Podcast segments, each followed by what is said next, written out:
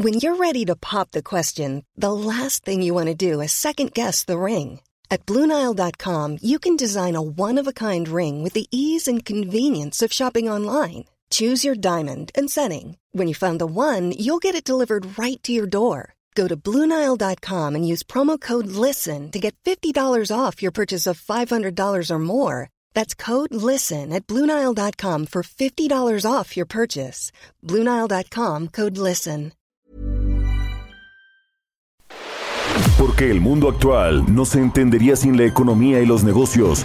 Acompaña a Mario Maldonado, el columnista de negocios más joven y objetivo del periodismo financiero, en su programa Bitácora de Negocios.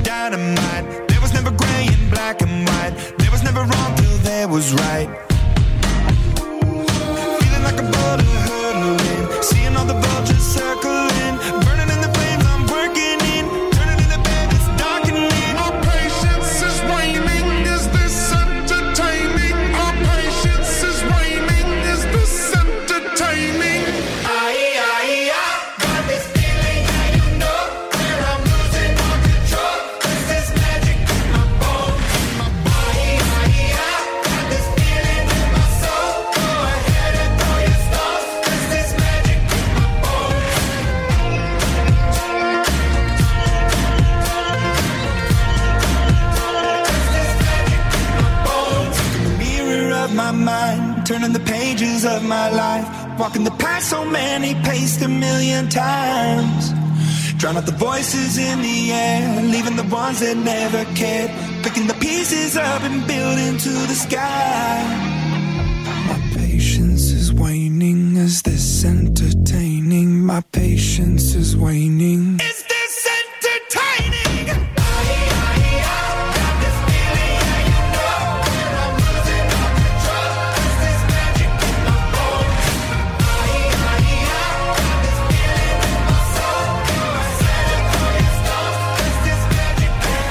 ¿Qué tal? ¿Cómo están? Muy buenos días. Bienvenidos a Bitácora de Negocios. Yo soy Mario Maldonado. Me da mucho gusto saludarlos en este martes 24 de mayo del 2022. Estamos transmitiendo en vivo como todos los días tempranito aquí en la cabina de El Heraldo Radio. Muchas gracias por acompañarnos en punto de las 6 de la mañana.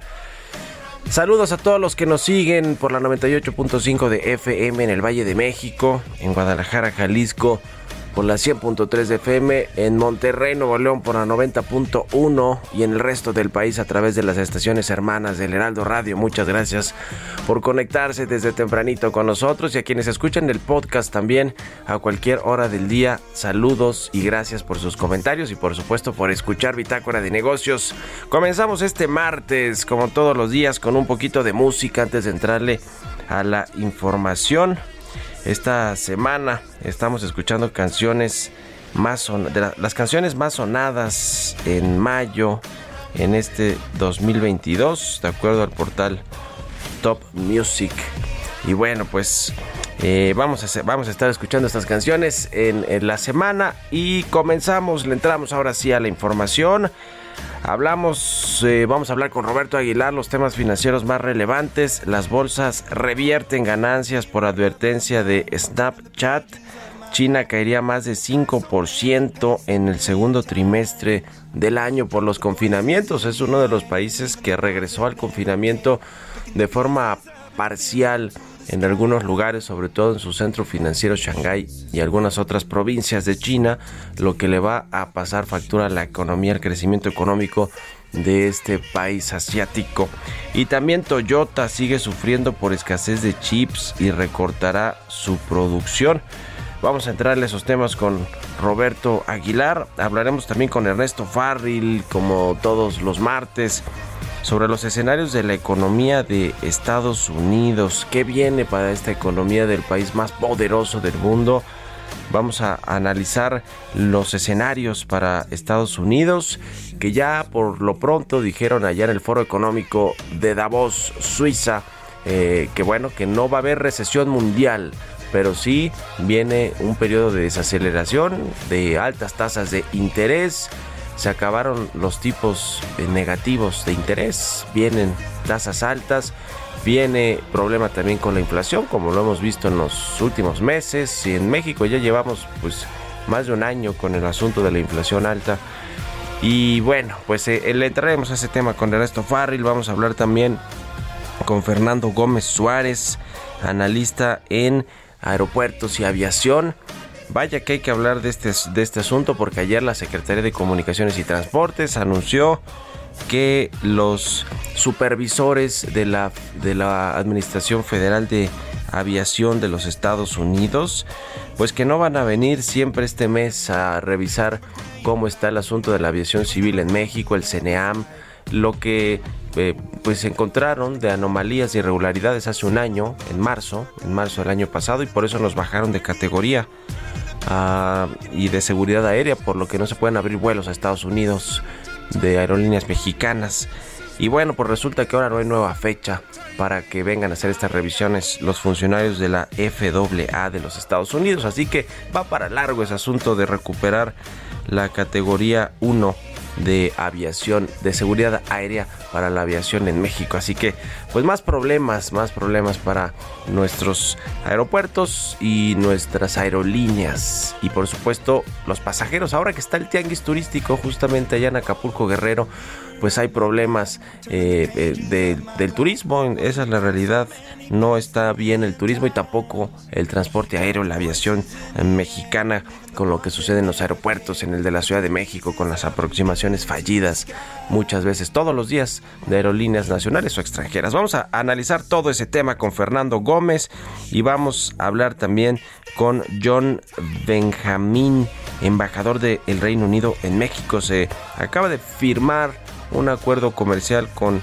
la Gran Bretaña, con el Reino Unido, eh, luego de que bueno, pues se salieron de la Unión Europea con el asunto del Brexit y pues México ya tiene un acuerdo comercial con la Unión Europea renovado, el Telecuem, que también se acaba de renovar hace, hace no mucho y ahora de forma independiente o particular con Gran Bretaña, México está también haciendo un nuevo acuerdo comercial. Vamos a platicar con el embajador de México allá. Así que le vamos a entrar a estos temas. También lo que dijo Rogelio Ramírez de la el secretario de Hacienda. Eh, con respecto a la participación laboral de las mujeres, cuánto impulsaría el Producto Interno Bruto de México, anda de gira Rogelio Ramírez de la O. De gira es un decir, pues anda reuniendo con muchos organismos del sector privado. Así que vamos a entrarles todos a todos estos temas hoy aquí en Bitácora de Negocios. Quédense con nosotros en este martes 24 de mayo. Vámonos con el resumen de las noticias más importantes para comenzar este día. El resumen.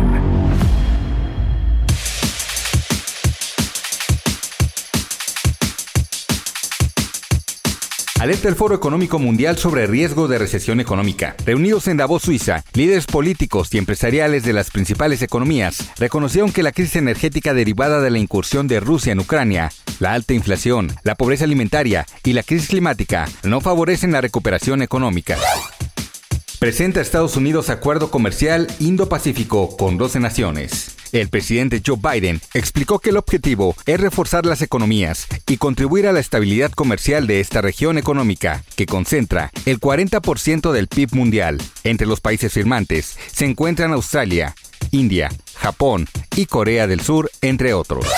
Banco de México abrirá cuentas para emitir peso mexicano en moneda digital. El subgobernador Jonathan Heath informó que el objetivo es crear una moneda digital del Banco Central y que cualquier persona pueda realizar una transacción digital. Aclaró que no se trata de un criptoactivo, sino un medio de pago digital, complementario y protegido por blockchain. Incursionará la Secretaría de Marina en el negocio de turismo. En el marco del Tianguis Turístico en Acapulco Guerrero, informaron que realizarán vuelos para transportar turistas a las Islas Marías y habilitarán ferries desde Mazatlán, Sinaloa y San Blas en Nayarit. Aunque no hay fechas definidas para iniciar estas actividades, se prevé que sea en este 2022. Starbucks se retira de Rusia. Tras 15 años de operaciones en ese país, la firma con sede en cerrará 130 establecimientos que generarán alrededor de 2.000 empleos directos y produce el 1% de sus ingresos en el mundo. Starbucks se une a McDonald's, ExxonMobil y British American Tobacco, que cerraron como medida de protesta por la invasión rusa a Ucrania. Bitácora de negocios en El Heraldo Radio. El editorial.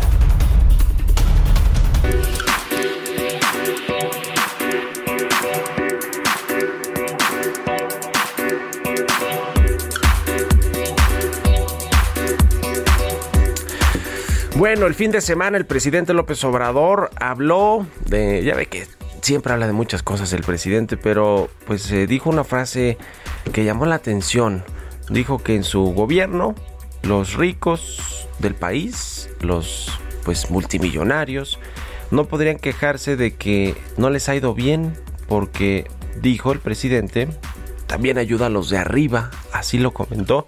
Ningún rico ha perdido dinero en mi gobierno también se ayuda a los de arriba. Es raro que un presidente que pues dice ser de izquierda, que además es populista, que eh, pues, tiene una cruzada de primero a los pobres, tiene muchos programas asistencialistas, pues hable de que a los ricos que qué bueno que les, que les vaya bien. En fin, qué bueno que les va bien porque finalmente lo que de pronto creemos que no entiende el presidente es que se tiene que generar riqueza a través de la inversión, de la creación de empleo bien remunerado, de empleo eh, cada vez eh, pues eh, con mejores perspectivas en términos de pues que sea un empleo que valga la pena tener en México que nos dé competitividad, que nos dé productividad, en fin, todo esto que, es un círculo virtuoso para la economía, que así han crecido, así se han desarrollado las economías en Europa, en Asia, así se hizo la de Estados Unidos. así que qué bueno que cree que los ricos, pues que, no han perdido dinero, pero llama la atención porque efectivamente el presidente tiene una extraña simpatía, digo yo, por los ricos, por el 1% de México, que no por la clase media, ni menos la clase media ascendente, que ya ve que nos llama o les llama eh, aspiracionistas, ¿no? Que además creo que está más mal dicho el término, pero bueno, aspiracionistas nos dice el presidente López Obrador a los de la clase media que aspiramos a tener una mejor vida a través del trabajo. Eh, eh, pero llama la atención eh, que desde el inicio de su gobierno, el presidente López Obrador pues, se ha dejado apapachar por los multimillonarios. Todavía no tomaba el gobierno y ya había anunciado un consejo asesor empresarial con ocho empresarios que a muchos les llamaron la atención en la 4T porque pues, muchos de ellos son de lo que el presidente decía era la mafia del poder, los que querían eh, creer que México era suyo, el poder económico, que todo lo podía con la política. Y lo cierto es que, pues sí, la verdad es que los multimillonarios mexicanos, los más ricos, el top 10, por lo menos ha aumentado sus ganancias el último año, el año pasado, cerca de 20%.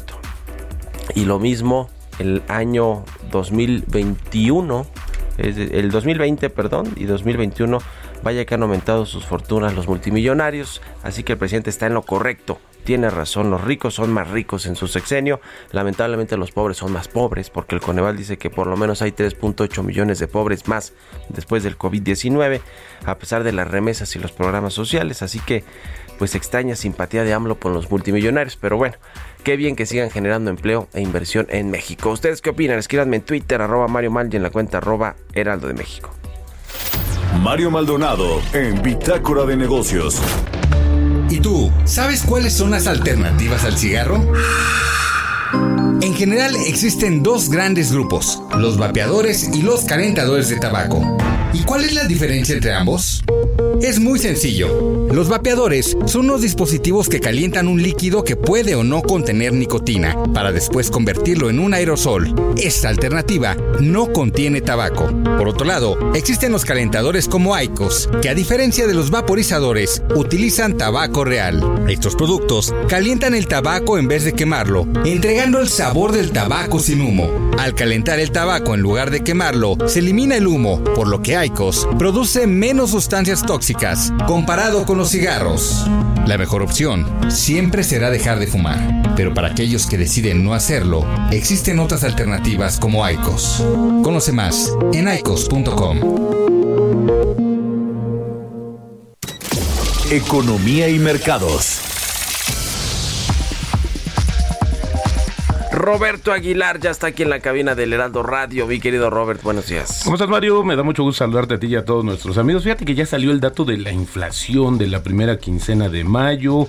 Bueno, sobre estos 15 días sí fue negativo el número y sin embargo, pues no tanto como se esperaba y al final del día la tasa anual fue de 7.58 que bueno, pues se, se compara pues con justamente el 7.65 de la segunda mitad de abril. Así es que interesante lo que está sucediendo eh, con esta situación, pero rápidamente revisamos, Mario, qué fue lo que más subió en este periodo, porque también es importante ver si en algún momento eh, este paquete o este plan que presentó el gobierno, pues ha tenido o tiene ya algún efecto. ¿Qué fue lo que subió? El aguacate, el jitomate, loncherías, fondas, torterías y taquerías, el transporte aéreo, huevo, naranja, pollo, restaurantes similares y similares, chayote y la leche pasteurizada. Lo que más bajó fue la electricidad. De hecho, por eso históricamente la, la tasa de inflación en este periodo es negativa. Tarifas eléctricas, limón, cebolla, chile serrano, refrigeradores,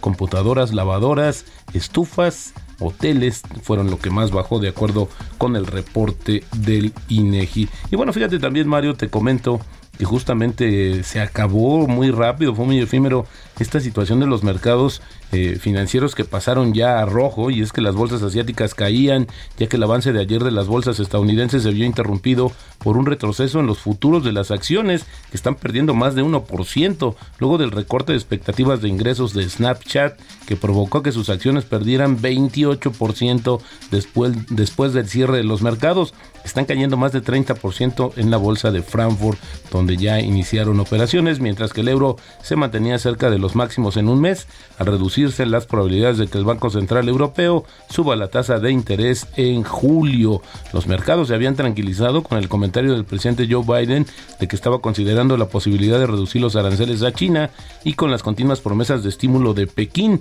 No obstante, la política de cero COVID de China, con los consiguientes confinamientos, ha causado un daño económico considerable tras los decepcionantes datos de la actividad de abril, hemos vuelto a rebajar nuestra previsión del PIB de China y ahora esperamos que el segundo trimestre se contraiga 5.4% anualizado contra una caída de 1.5% en su estimación anterior. Y esto lo advirtieron justamente los analistas de JP Morgan. También te comento que Pekín intensificó los esfuerzos de cuarentena para poner fin a su brote de COVID, COVID que comenzó hace un mes mientras surgían nuevos signos de frustración en Shanghái, donde algunos se quejaban de las injustas restricciones en un momento en que la ciudad de 25 millones de habitantes se prepara para levantar un prolongado confinamiento en poco más de una semana.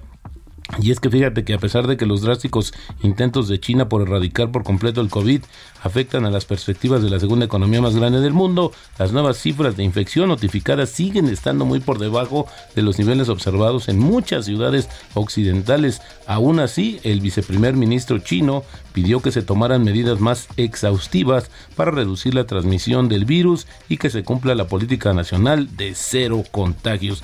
Implacable el gobierno chino con esta situación. Y por otra parte te comento Mario que se han confirmado 131 casos de viruela del mono otros 106 casos sospechosos desde que se notificó el primer caso el 7 de mayo fuera de los países en los que suele propagarse, eso lo informó la Organización Mundial de la Salud. Aunque el brote es inusual, sigue siendo contenible, dijo el organismo, y está convocando una nueva reunión para apoyar a los Estados miembros con más consejos sobre cómo abordar dicho brote. Pues dicen que no es tan peligroso, pero bueno, al final del día, en esta coyuntura, pues creo que más bien las expectativas y el miedo que pueda generar es mucho más grande que las palabras de cualquier organismo internacional. Y bueno, fíjate que si bien la economía mundial enfrenta complicaciones, las previsiones de crecimiento actuales ofrecen un amortiguador contra una posible recesión mundial. Esto lo dijo la segunda responsable del Fondo Monetario Internacional. Entre las principales amenazas para el crecimiento económico, pues la primera subdirectora gerente del Fondo Monetario Internacional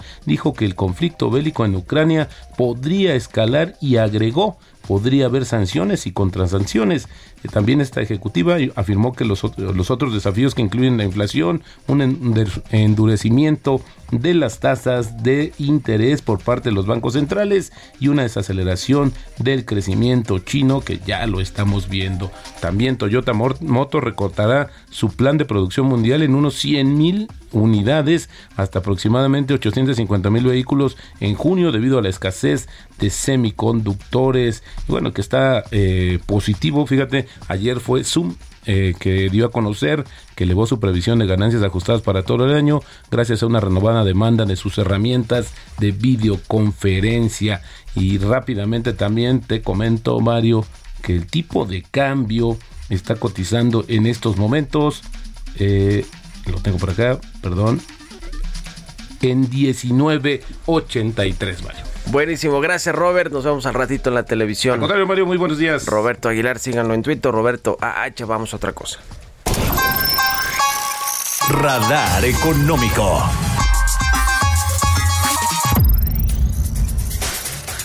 Los escenarios para la economía de los Estados Unidos, ¿cómo vienen? Nos platica de esto Ernesto Farril. ¿Cómo estás, mi querido Ernesto? Buenos días.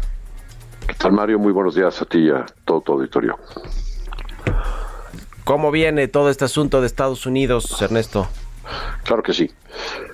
Bueno, pues eh, hubo un realmente un retraso muy, muy significativo en la Reserva Federal para reconocer que la inflación que se provocó con la pandemia, tanto por las políticas monetarias como las políticas fiscales extremas de los países ricos, pues no era un fenómeno transitorio y por lo tanto había que actuar. Y cuando esto sucede, bueno, pues entonces el Banco Central en cuestión pues tiene que corretear las expectativas y, y la tasa de inflación con aumentos en su tasa de referencia, pues mucho más agresivos que si hubiera actuado con mayor oportunidad, ¿no? Y entonces este hecho y pues eh, a su vez el nivel de la inflación que está en, en el más alto punto desde hace 40 años. En Estados Unidos hoy la inflación al consumidor es 8.30 tasa anual y la inflación al productor está en 11.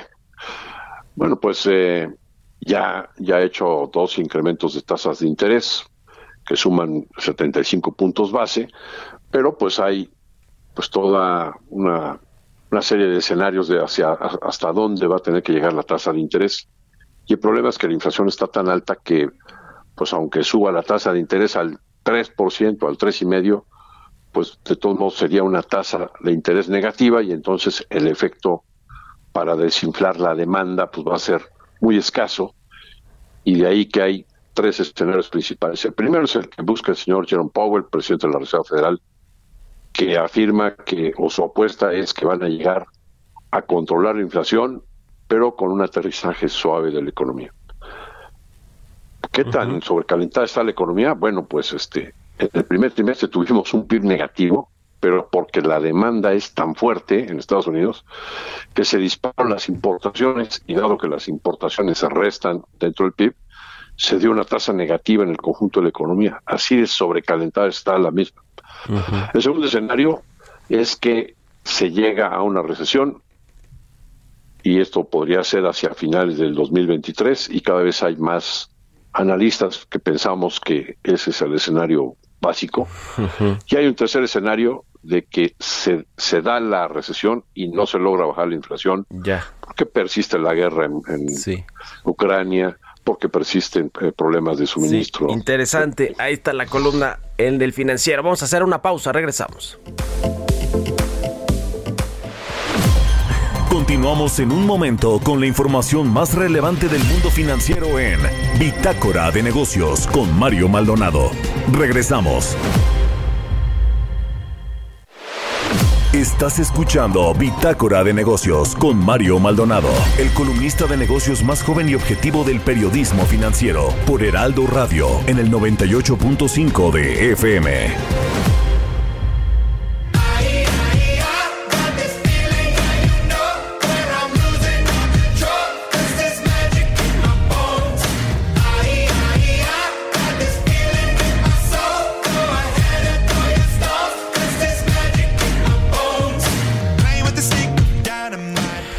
Ya estamos de regreso aquí en Bitácora de Negocios. Son las 6 de la mañana con 30 minutos tiempo del centro de México y regresamos escuchando un poquito de música antes de irnos con la segunda parte de la información. Aquí en el programa estamos escuchando esta semana Many of us have those stubborn pounds that seem impossible to lose, no matter how good we eat or how hard we work out. My solution is PlushCare. PlushCare is a leading telehealth provider with doctors who are there for you day and night to partner with you in your weight loss journey. They can prescribe FDA-approved weight loss medications like Wagovi and Zepbound for those who qualify. Plus, they accept most insurance plans. To get started, visit plushcare.com slash weight loss. That's plushcare.com slash weight loss. Canciones de eh, las eh, bandas más escuchadas o los grupos, bandas más escuchadas en eh, las plataformas de música de mayo de este 2022, según el portal Top Music. Esta es de Imagine Dragons, se llama Bones. Y con esto nos vamos al segundo resumen de noticias aquí en Bitácora de Negocios.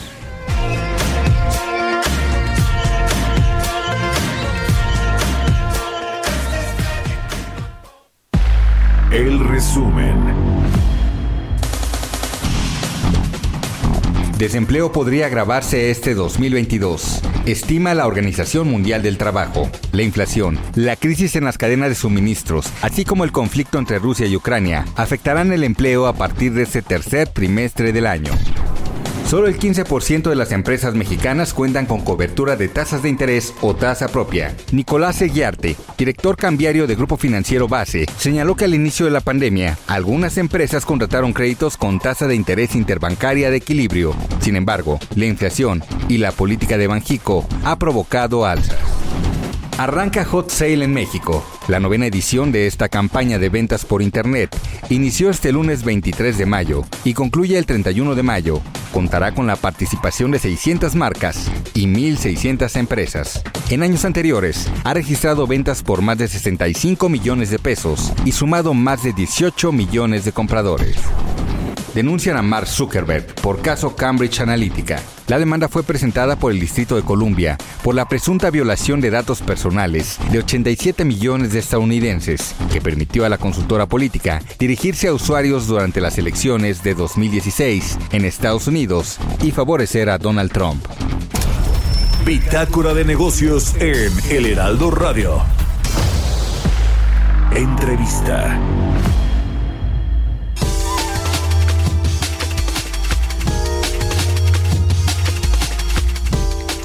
Vamos a platicar, eh, le decía, con Fernando Gómez Suárez, él es analista del sector aeronáutico de temas de aviación y de aeropuertos. ¿Cómo estás, Fernando? Buenos días. Muy buenos días, Mario. Encantado de estar con ustedes. Muchas gracias por estos minutos.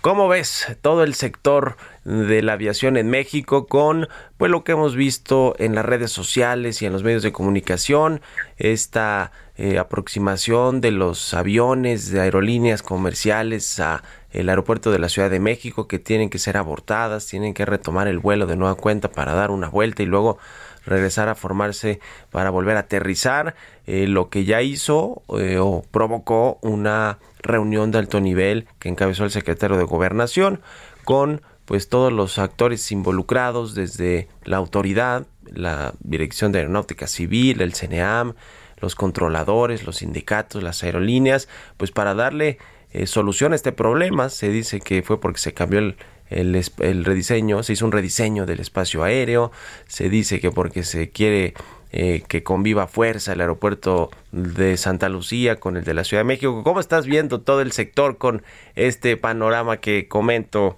eh, Fernando? Mira, en efecto sí ha habido una serie de incidentes que han reportado precisamente controladores aéreos y algunos pilotos en repetidas ocasiones y más eh, eh, de acuerdo a la media mundial que de este tipo de incidentes que se reportan a diario en cualquier aeropuerto del mundo. Pero pues, llama la atención que en los últimos meses este, se hayan detectado o señalado estas irregularidades que han sido soslayadas durante un tiempo por la autoridad. Mientras algunos mencionaban que eran 30 desde que se instaló este reordenamiento del espacio aéreo, otros dicen que son más de 80 o 100. eh, mientras la autoridad había aceptado que solamente tenía una, una, una, una, una denuncia de un incidente, lo cual pues te lleva a pensar que no está siendo atendido. Esto sucede hasta que eh, llama la atención dos incidentes que por haberse videograbado también llamaron mucho la atención, que fueron el caso de Volaris y otro de Aeroméxico, en dos encuentros o dos posibles percances que hubieran presentado si no se hubiera librado la ida al aire, como algunos también tratan de subestimar con este tipo de incidentes. La cuestión es que estamos en riesgo constante y no han sido atendidas estas cosas, no obstante la reunión que bien mencionabas que encabezó el secretario de Gobernación. Todo esto tiene que ver con CENEAM, que es Servicios a la Navegación en el Espacio Aéreo Mexicano. Y esta, eh, este reordenamiento, al parecer, no ha funcionado hasta el momento como el ex titular ya renunciado eh, había eh, prometido. Todo esto también tiene que ver con un reordenamiento, aunque vale la pena mencionar que en el caso de estos dos incidentes de Volaris y Aeroméxico, pues no, no tienen que ver con tal reordenamiento, se debe a fallas de fallas humanas o errores de unos controladores o coordinadores en tierra que tienen que ver con las torres de control, personal mal capacitado. No quiero decir que todos los controladores estén mal, al contrario, creo que han hecho una gran labor durante muchos años, no obstante que el aeropuerto capitalino, por ejemplo, realiza 900, entre 900 y 1000 operaciones por día, y con esa presión, con esa tarea, pues han coordinado estos vuelos desde antes de que se hiciera el reordenamiento y que se saturara, como bien sabes, el aeropuerto capitalino con eh, un gran número de operaciones aéreas al año. Pero lo que hace falta es precisamente tener mayor atención en estos casos, certificar a los controladores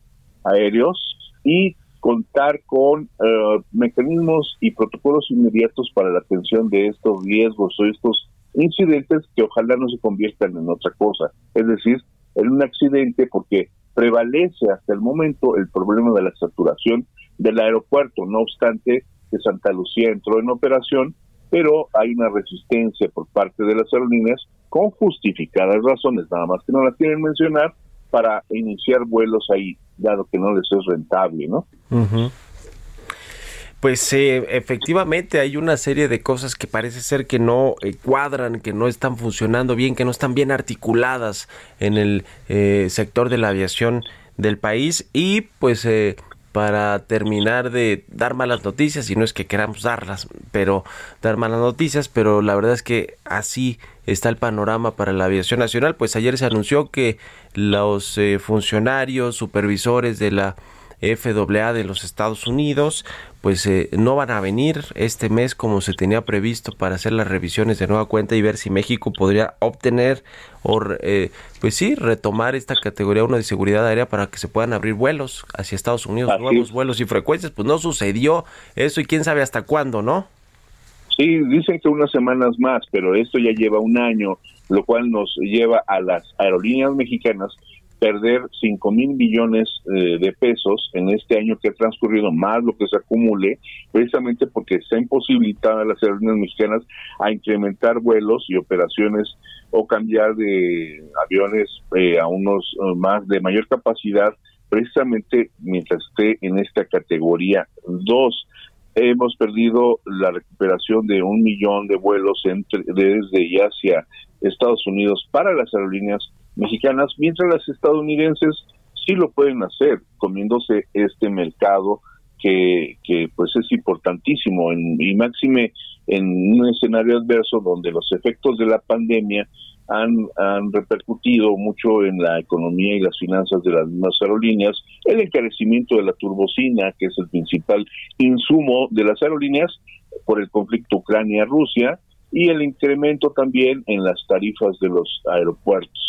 Todo esto pues no ha permitido que tengamos una industria sana que repercute también a su vez en la generación de fuentes de empleo, en la conectividad, en la pérdida de rutas regionales y en una serie de factores que nos debería de preocupar porque todo esto que generan los aeropuertos, las aerolíneas y los servicios aeronáuticos representan algo así como el 3.5% del Producto Interno Bruto, 50 mil millones de dólares también deberían de llamar la atención precisamente porque este horizonte de recuperación de la categoría 2 se aleja cada vez más, pareciera que con truco, pero es que no encuentran, hasta donde se sabe, las autoridades de la FAA, que es la agencia estadounidense de aviación, no encuentran que la Agencia Federal de Aviación Civil en México haya cumplido con todos. Dicen que sí, que ya cumplieron con todos los expedientes, 28, pero eh, lo que quiere la FAA es verlos que se ejecuten en la práctica, no que se cumplimenten solamente en el documento, sino en la práctica se cumpla con dos de los principales objetivos que eran de los 28 que te mencionaba, que es la certificación de las aeronaves y la certificación de las licencias de los pilotos, que todo esto depende de otro subsector en la SCP, que es la, ah, la AFAC, la Agencia Federal de Aviación Civil. Entonces, si juntamos estos dos escenarios de la categoría 2 y el otro del, del caos en el ordenamiento del espacio aéreo con los controladores, pareciera que todo el sector es un caos. Y sí, es un desorden, como lo reconoció ya el subsecretario de Comunicaciones, pero este, da una mala impresión, una mala imagen, pero sobre todo persiste otra vez el riesgo de la seguridad. La gente se preguntará, ¿es seguro volar? ¿Es seguro aterrizar en la Ciudad de México? ¿Es segura la tarea de los controladores? Sí, es de los transportes más seguros en el mundo, el transporte aéreo, con menos del 0,00002% de accidentes. Pero no obstante, pues esperemos que no ocurra un desenlace fatal y se brinden toda la certidumbre y las garantías para que las aerolíneas también y los usuarios y la población en general nos sintamos seguros, sobre todo porque también hay otro factor que juega en contra, que es, eh, mientras estamos en la categoría 2, tampoco, por otro lado, el, el aeropuerto recién inaugurado de Santa Lucía podrá incorporar rutas por parte de las aerolíneas mexicanas desde y hacia Estados Unidos. O sea, también repercute por ahí. En el otro sentido también de del reordenamiento del espacio aéreo, pues seguirán gastándose más combustible porque los mandan a dar más lejos la vuelta. Recordarás que antes los aviones daban vuelta ahí en el World Trade Center para perfilarse hacia el aeropuerto, a su aterrizaje. Ahora se van hasta la Cusco, incrementando el riesgo por la proximidad con los cerros, incrementando el consumo de combustible, la generación de ruido ambiental, quejas entre los vecinos, mayor población afectada, y pues pareciera que están afectando más en lugar de establecer un orden. Yo creo que es momento oportuno de que las autoridades consideren no nada más la reunión entre los funcionarios que se realizó, sino también tener una visión de negocios, que es lo que hace falta, Mario, o la visión de rentabilidad de las inversiones y las decisiones que hacen, y no nada más tomar decisiones verticales que se eh, que se implementen, que se eh, adapten, eh, sino tomar en cuenta todos los sectores productivos. De eso se trata, que le vaya bien al país, ¿no?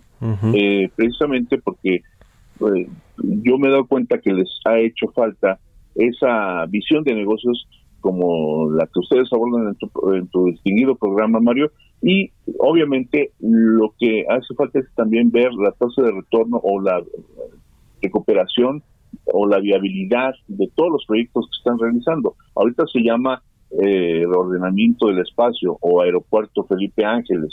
Al rato va a ser eh, el tren Maya una vez que entre en operación o el Dos Bocas, la refinería o el proyecto transísmico o el tramo eh, ferroviario de, del Estado de México o lo que tú quieras. El problema está en que no obstante que es inversión pública o inversión del Estado, pues sí también hace falta una visión de negocios que te garantice cumplimentar o prever toda una serie de escenarios y no estar arreglando los problemas sobre las rodillas como parece que está sucediendo, ¿no?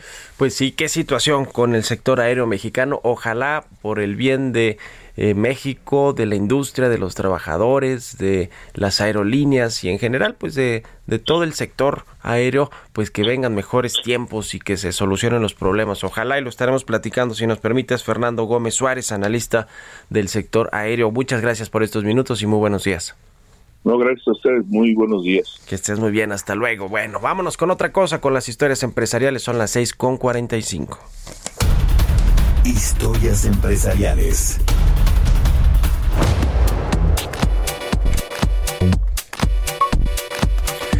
Y ya habíamos platicado hace unos días sobre este tema de eh, pues las ah, con el objetivo de que los empleados independientes realicen aportaciones voluntarias a su afore la CONSAR, el, regulador del sector, el BID, el Banco Interamericano, el Banco Interamericano de Desarrollo y la plataforma BIT firmaron un convenio para realizar un programa piloto para pues que los trabajadores de esta empresa tengan su afore. Vamos a escuchar esta pieza que preparó nuestra compañera Giovanna Torres.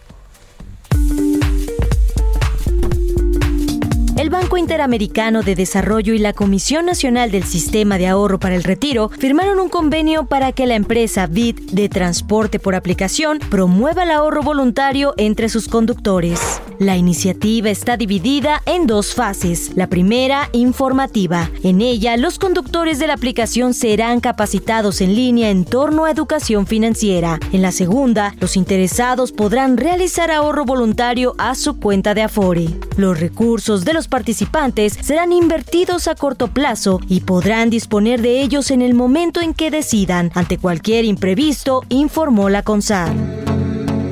Según una encuesta realizada por BIT entre sus afiliados, 6 de cada 10 están interesados en ahorrar de forma automática una parte de sus ingresos. Este programa piloto busca concientizar a los trabajadores formales e informales sobre la importancia y beneficios de realizar aportaciones voluntarias a su cuenta de Afore. Un objetivo paralelo, informó la CONSAR, es diseñar esquemas alternativos de ahorro voluntario para los trabajadores independientes. Hasta marzo del 2002 existían 284.635 trabajadores independientes registrados en el sistema de ahorro para el retiro, equivalentes al 0.40% de las 70.8 millones de cuentas. Para Bitácora de Negocios, Giovanna Torres. Bitácora de Negocios.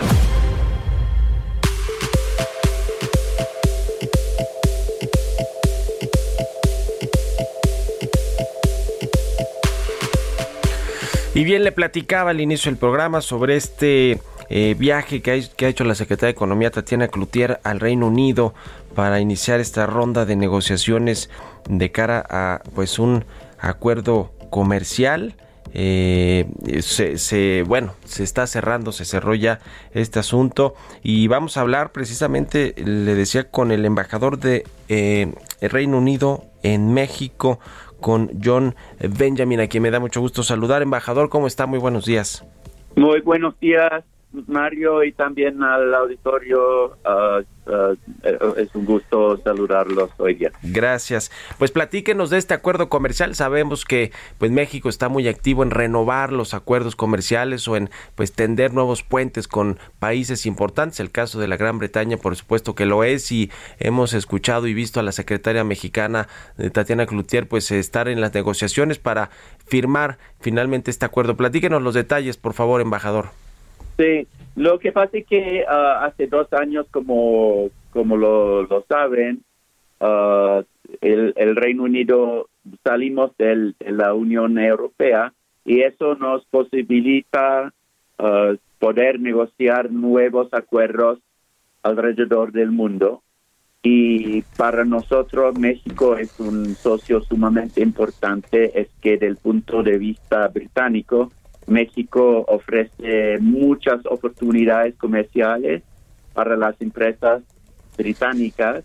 En fin, uh, la economía mexicana ya es la segunda más grande de América Latina y se prevé que la población mexicana alcance uh, los 150 millones uh, para 2040. así que hay muchas potencialidades Desafortunadamente, en este momento las empresas británicas no pueden aprovechar a cabalidad uh, estos factores.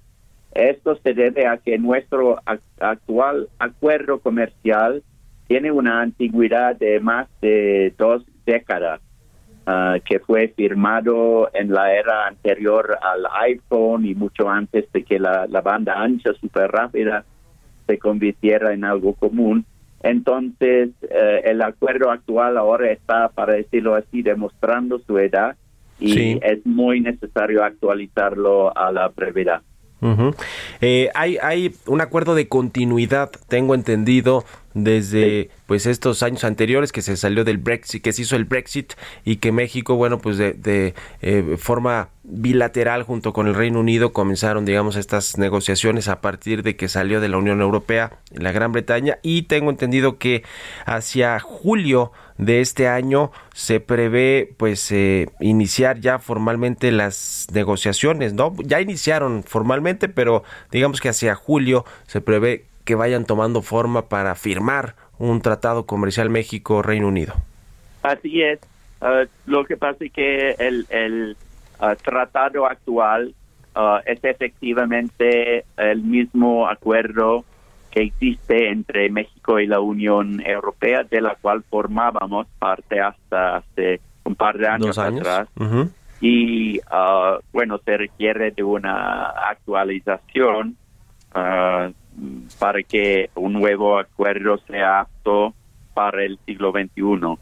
Y el, el viernes pasado en Londres sí uh, lanzamos formalmente el proceso uh, con la presencia de la secretaria de Economía, Tatiana Cloutier, y también de la subsecretaria Luz de la Mora. Pero la, tal como usted indica, la primera ronda de negociaciones sustanciosas Ah, va a, la, vamos a llevar a cabo aquí en la Ciudad de México en julio con una segunda ronda ya prevista para Londres en el otoño.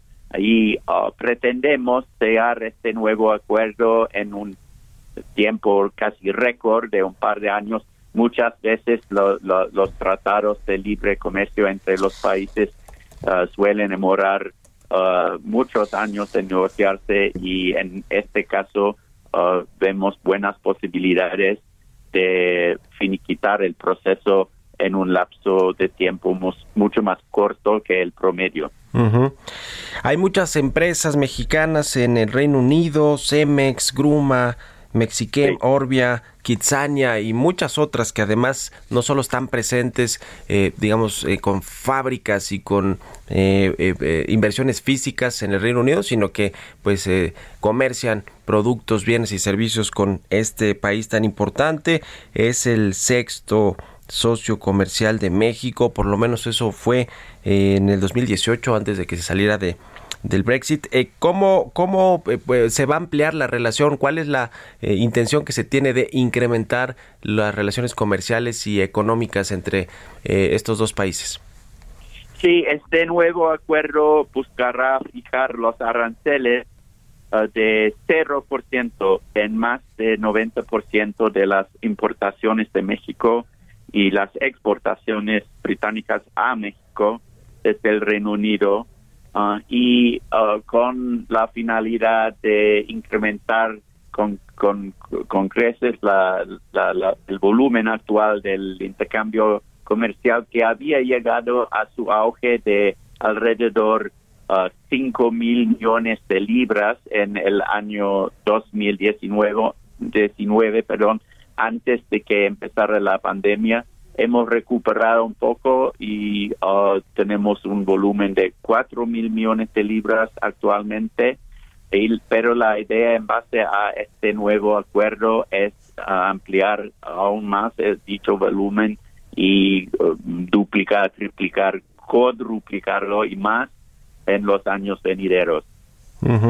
Pues muy interesante, vamos a seguir en, conversaciones, en pláticas, eh, para que nos eh, pues dé más detalles sobre cómo avanzan las negociaciones, sobre todo de aquí a julio, que comienzan, digamos, ya formalmente aquí en la Ciudad de México, estos acuerdos para firmar un nuevo tratado entre México y el Reino Unido. Le agradezco mucho, embajador John Benjamin, embajador de Reino Unido en México, por estos minutos para el Heraldo Radio y muy buenos días.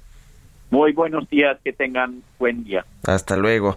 Pues interesante. Con esto nos despedimos. Gracias por habernos acompañado este martes aquí en Bitácora de Negocios. Se quedan en estas frecuencias del Heraldo Radio con Sergio Sarmiento y Lupita Juárez.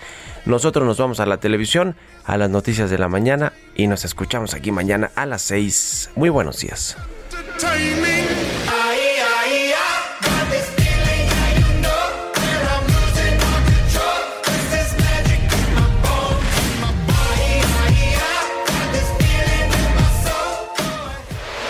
Esto fue Bitácora de Negocios con Mario Maldonado, donde la H suena y ahora también se escucha. Una estación de Heraldo Media Group.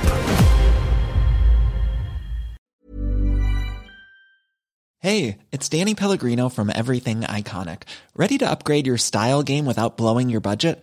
Check out Quince. They've got all the good stuff shirts and polos, activewear, and fine leather goods, all at 50 to 80% less than other high end brands.